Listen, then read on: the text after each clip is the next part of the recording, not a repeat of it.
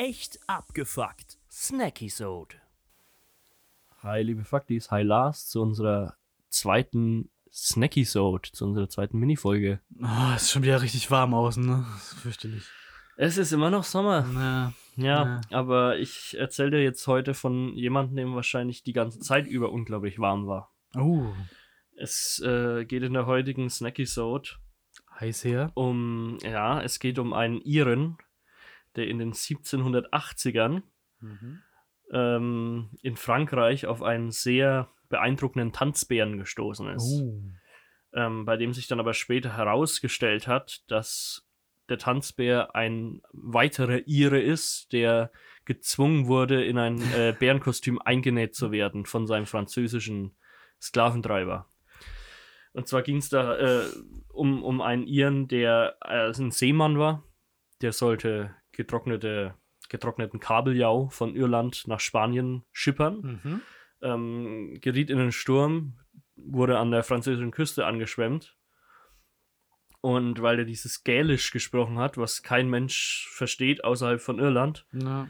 ähm, hat, hat ein Franzose davon Gebrauch gemacht, hat gedacht, den Typen vermisst ja keiner, hat ihn, während er ihn da so bewusstlos am Strand gefunden hat, ähm, quasi einen Knebel in den Mund gesteckt und ihn in ein Bärenkostüm eingenäht.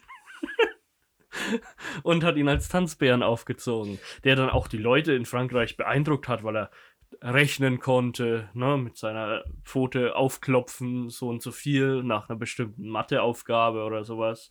Und äh, weil er eben besonders auf zwei Beinen tanzen konnte. Mhm.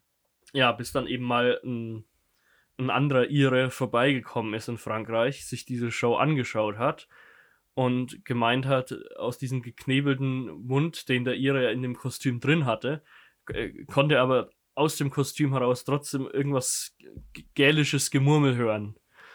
Und ähm, hat dann eben diesen Iren in dem Bärenkostüm befreit, ihn da rausgeschnitten und ja, hat sich herausgestellt, dieser Franzose hat ihn da halt einfach wie einen Sklaven gehalten in so einem Bärenkostüm.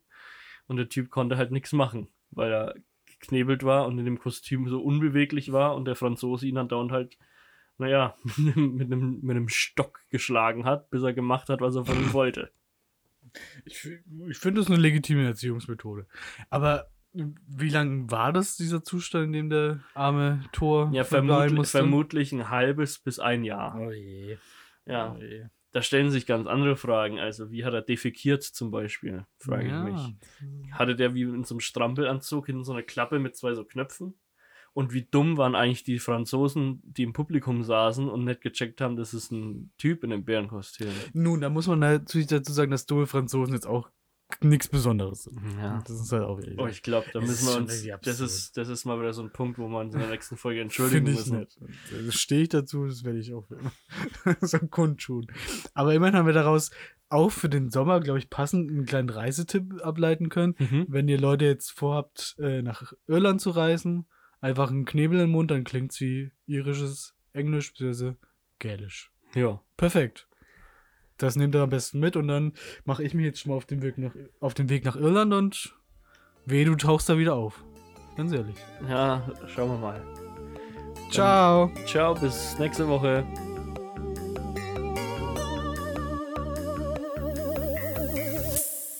Echt abgefuckt. Snacky-Sode.